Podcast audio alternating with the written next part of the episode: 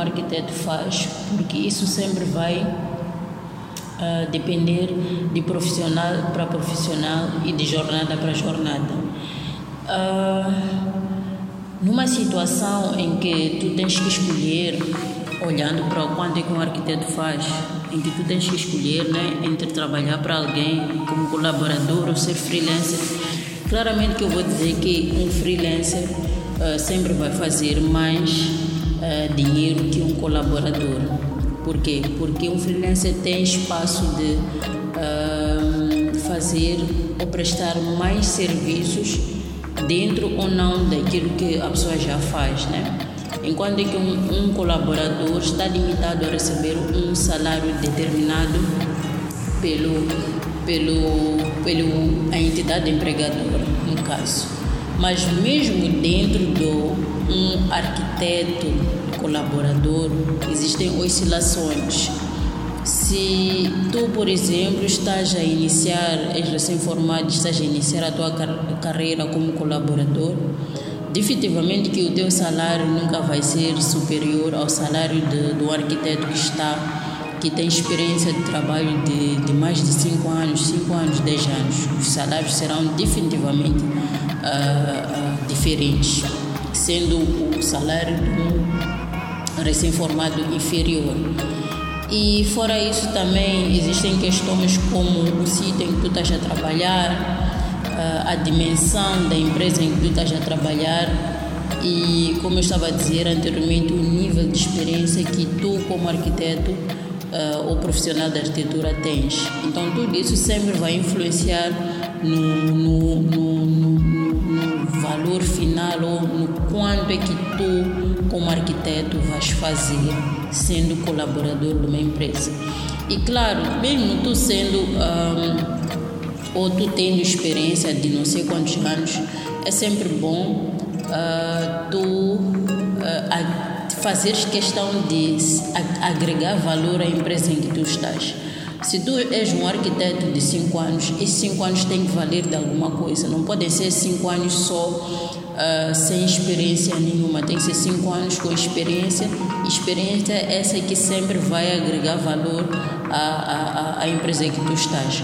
Porque digamos que se tu estás a trabalhar numa empresa por 3 ou 5 anos. E nesses 5 anos o teu salário não aumentou, uh, não deves olhar isso como uh, uma situação uh, em que, em que o, o, a, não deves olhar simplesmente como uma situação em que a entidade, entidade empregadora não quer receber o salário.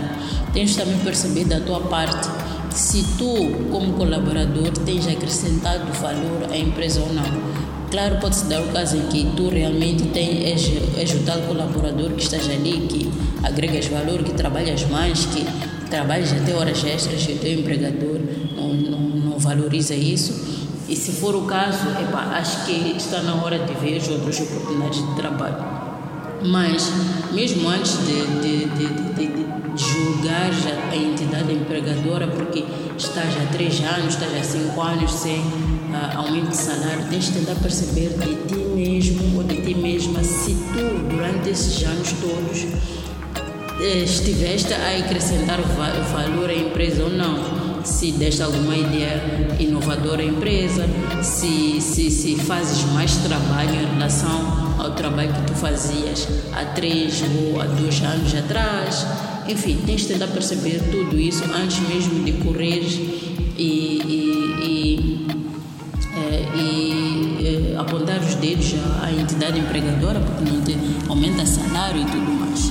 Agora, falando de um freelancer, dentro de, de, de, da categoria de freelancer e empresas de arquitetura no geral, existe também a mesma situação. Quanto uma empresa ou um freelancer de arquitetura faz depende muito do valor, principalmente do valor que tu agregas no teu mercado. Então, se tu, quanto mais, um, quanto mais valor tu adicionas ao mercado em que tu estás, mais espaço terás de aumentar o, o terás de, mais fácil terás de aumentar o, a, o valor que tu cobras pela prestação dos teus serviços. E por agregar valor, estou a falar aqui de uh, criar novos serviços, uh, estou a falar aqui da tua experiência, de mostrar aos teus clientes o quão experiente tu és, uh, estou a falar aqui de investir nas tuas habilidades e de alguma forma fazer se parecer no teu trabalho, enfim, existem várias formas de tu adicionares valor no teu mercado e só isso é que vai uh, realmente determinar o quanto tu vais fazer como um freelancer ou, ou, uh, ou um escritório de, de, de, arquitetura. Fora isso, também tem as despesas. Uh, está claro que as minhas despesas nunca serão iguais às tuas despesas por mais que nós os dois, uh, ou eu e tu, uh, façamos, por exemplo, 200 mil meticais, uh, no final do dia eu posso ter um lucro, por exemplo, de 100 mil meticais, porque dentro dessas, desse valor que eu consegui ganhar, de 200 mil meticais, tem que subtrair as despesas, tem que subtrair, enfim, tem que subtrair tudo que são custos operacionais da empresa para eu conseguir ter os meus lucros e os meus custos operacionais podem ser uh, muito mais elevados uh, em relação aos teus custos. Dessa forma, tu, uh, tendo 200 mil e custo, um custo operacional de 10 mil medicais, claramente que farás muito mais em relação a mim que tenho custos operacionais de 100 mil medicais. Então, de, de novo, falar aqui de que um arquiteto pode fazer X ou um arquiteto faz X é muito difícil porque um, no fim do dia sempre vai depender do gás que tu dás na tua jornada, seja como colaborador, ou como freelancer, ou como empresa de arquitetura.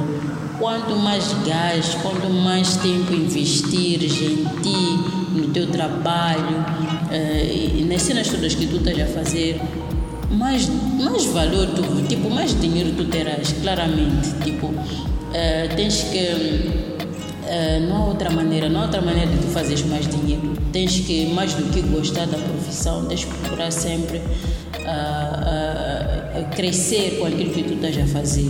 E não te preocupares muito com quanto tu estás a fazer, mais com a jornada, né? Com a jornada de ser arquiteto, de prestar serviços, enfim.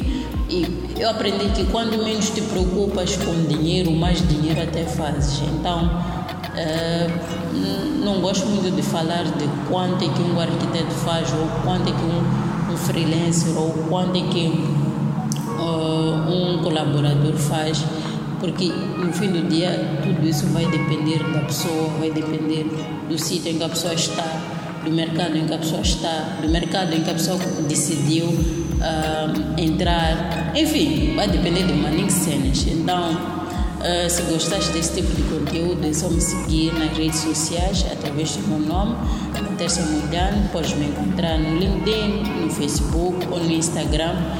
E lá terás acesso a mais informação que de certeza te ajudará a tornar a tua jornada muito mais leve. Bem, por hoje é tudo. Até logo.